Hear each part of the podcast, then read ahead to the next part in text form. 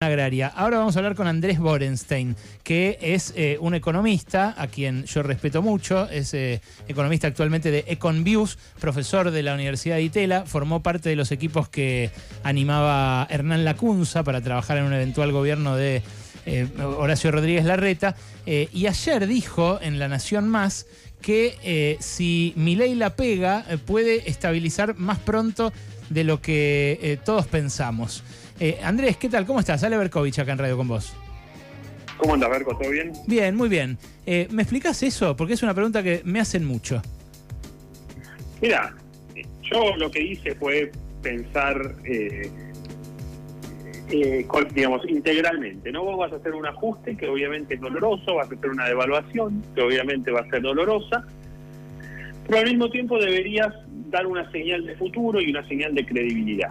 Entonces, eh, ley planteó el tema de esta inflación por 18 meses o 24 meses, y a mí me parece bien que el tipo baje las expectativas, porque viste, con Macri se habló del mejor equipo de los últimos 50 años, que quizás sea cierto en términos de la experiencia y la calidad intelectual, pero eso subió mucho las expectativas y la sociedad esperaba demasiado.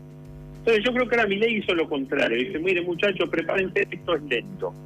Y mi ley se apara y dice, bueno, en general la política monetaria tarda mucho tiempo en, en, hacer efecto, 18 meses. La verdad es que en la Argentina no tarda tanto tiempo en hacer efecto. Entonces, si vos lográs estabilizar, yo creo que la economía va a tocar un piso en mayo, junio, julio, no sé, y la gente quizás empieza a sentir una pequeña mejora, no estoy pensando que la economía vuele ni nada por el estilo, pero una pequeña mejora eh, en, no sé, agosto, septiembre. Ahora, y esto vi que hizo ruido y circuló, yo no estoy diciendo ni asegurando que esto vaya a pasar, estoy diciendo si el plan de estabilización sale bien, y obviamente todavía no sabemos si va a salir bien y no conocemos siquiera las medidas, mm. eh, pero si sale bien yo creo que es esto, vamos a tener una recesión que, que tendrá su impacto y que dolerá, pero que no necesariamente va a ser tan larga. Describime un poco ese dolor y un poco lo que considerás que puede ser después la mejoría. Despidos al principio y contrataciones después, alivio de la inflación, la inflación llegando a qué nivel en el inicio, ¿qué onda?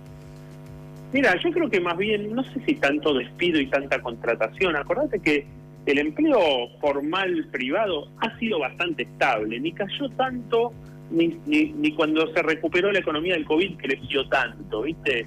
Eh, está en un nivel, yo diría, bajo, apenas creció 3% en los últimos 10 años. Entonces yo no, lo vería, por supuesto que se pueden perder puestos de trabajo porque es una recesión y sería medio naif pensar que, eso no va a pasar.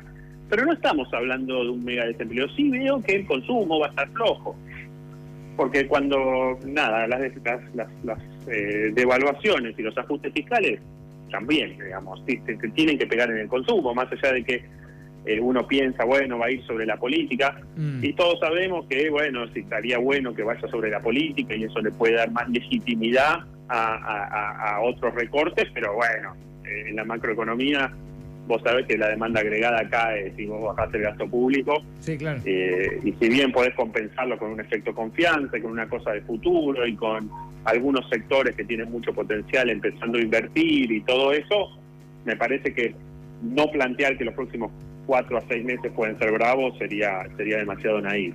¿Cómo imaginas vos la conformación del plan que va a anunciar mañana eh, Toto Caputo? Eh, ¿Como un shock, como un shock compensado? No sé si llegaste a escuchar lo último que le pregunté a Carlos Achetoni sobre mm, posibilidades de compensación de una devaluación que al principio, obvio, genera un salto de precios tremendo. Mira, claramente tiene que ser shock, eh, por lo menos en lo fiscal lo va a ser eh, y, eso me parece que no hay forma de que no sea así porque eh, el gradualismo exige financiación. Como financiación no hay, entonces viste que a Macri lo critican porque fue gradual. Bueno, Macri eligió ser gradual por algunas este, restricciones políticas y porque el Toto Caputo conseguía dólares y eso le financiaba el déficit, eh, entonces iba bajándolo demasiado de a poco. Bueno, la situación hoy para la Argentina es que no hay financiamiento, entonces tiene que ser shock sí o sí. Respecto a lo cambiario, escuché lo último de la famosa devaluación compensada de Krieger Bastera y cosas por el estilo. Mm. Eh, pero no me puedo referir a eso porque la verdad es que estamos todos este, hablando por trascendidos, que viste lo que Guillermo Franco dijo hace 10 días de que 6.50, más impuesto país. eh, qué sé yo, pero no, no me animo ahí a, decir eh, demasiado. Yo personalmente iría por el shock también, porque creo que la inflación está muy, muy alta. Eh, el famoso masazo, ¿no? no porque estaría muy mal decirle Rodrigazo cuando el que la generó es el de atrás, ¿no? Sí. pero la, inflación está está súper alta. Entonces yo digo, si vos te da un, te da un poco de miedo de evaluar fuerte, porque tenés miedo que la inflación sea 24, pero si no devaluás tan fuerte, igual la inflación es 20, eh, nada, yo, yo daría hoy todas las malas noticias rápido, pero de nuevo, yo estoy afuera, no tengo ningún tipo de inside information y no conozco todas las restricciones, porque viste, los de afuera a veces hablamos mm. y, y hablar sin todas las restricciones, sin saber lo que pasa adentro, es un poco injusto y mucho más para un equipo que asumió hoy y que no comunicó nada. O sea, que no, no cuando comuniquen uno podrá decir, che, acertaron, che, se equivocaron, o acertaron en esto y se equivocaron en lo otro, pero hoy yo no me animo a ser crítico con algo que no pasó. Y Colo, ¿no, ¿no hay algo de improvisación en un gobierno que un día te dice estamos ante la peor crisis de la historia argentina y al día siguiente no, no anuncia nada para enfrentar esa situación? Mira, eh, esto es propio del sistema de balotaje. O sea, en, la Argentina se arma el calendario en donde vos te, enterás si sos presidente menos de 20 días antes de asumir. Bueno, pero hace siete meses que están en campaña. Hace siete, lo que pasa es que dijeron muchas cosas distintas durante la campaña, pero hace siete meses que nos están diciendo cosas que harían.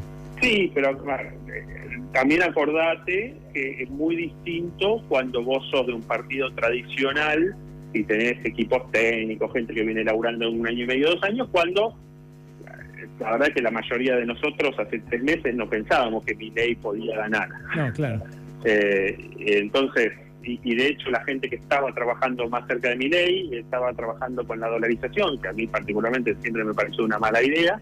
Eh, y mi ley me parece que después de, ganar la elección se, se convirtió en una persona más pragmática, más realista, lo cual celebro y digamos a ese grupo de la dolarización por el momento parece haberlo dejado a un lado y eligió un, un, equipo que va a ser un plan de estabilización si querés más tradicional más parecido a los otros que vimos eh, a lo largo de la historia. Será con devaluación compensada la crisis de o será más ortodoxo eso lo veremos pero pero está dentro del universo de planes de estabilización que conocemos eh, Colo, la última. El eh, dato que tiró mi ley en un momento, vos hablabas eh, de que esto, este aumento de la inflación del último año es un masazo, en el doble sentido, de que nos resultó un masazo en el bolsillo y de que lo generó Sergio Massa. Yo estoy de acuerdo con eso.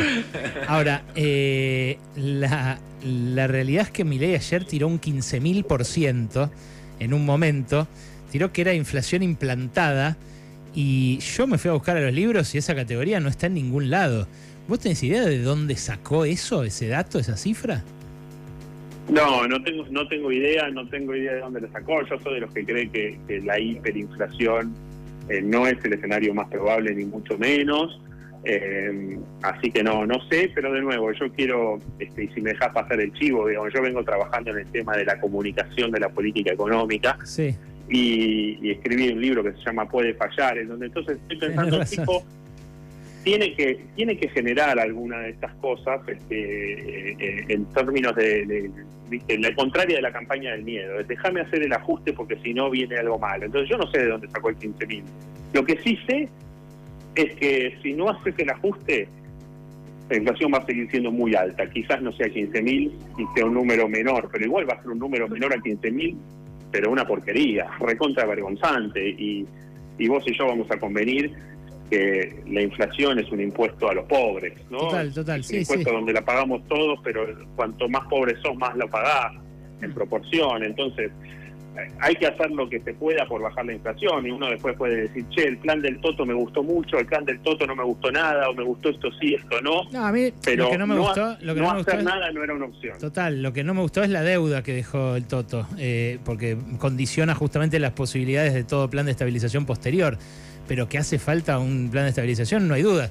Lo que yo me, permito dudar es si este va a tener como eje o como mira la recuperación del salario, que es lo que más sufrió en los últimos siete años y de lo que nadie habla. ¿no? Hablan de sueldos solamente cuando se quieren referir a los que quieren, a los que quieren echar del Estado, pero digo, el salario privado. Yo creo que el salario correlaciona muy bien con el nivel de actividad. Siempre cuando decimos, mira, la economía argentina tiene el mismo PBI que hace 12 años. Si tomas la demografía, te dice que nosotros los argentinos somos entre 12 y 14% más pobres de lo que éramos hace 12 años. En ese contexto, obvio que el salario tiene que caer porque somos en promedio más pobres, entonces el salario promedio tiene que ser más bajo. Si la economía por alguna razón este, funciona bien este plan y se recupera, el salario va a recuperar y cuando recupere podemos decir, che, recuperó menos que proporcional o más que proporcional y estaremos más contentos o más tristes eh, y volveremos a la repartija del 50-50 peronista o el 75-25 que hay en los países desarrollados. Me parece que esa es una discusión totalmente válida y genuina para cuando la economía vuelva vuelva a recuperarse. Claro, ahí, y ahí volvemos a diferir, y eso es lo sano y lo lindo de la democracia. Colo, te mando un abrazo grande. Abrazo grande. Hasta luego. Andrés Borenstein, uno de los economistas de eh, Juntos por el Cambio, que dejó eh, todo contacto con eh, la política económica, con el armado de la política económica, a diferencia de otros economistas del PRO que sí se incorporaron a la gestión Milei. Claro.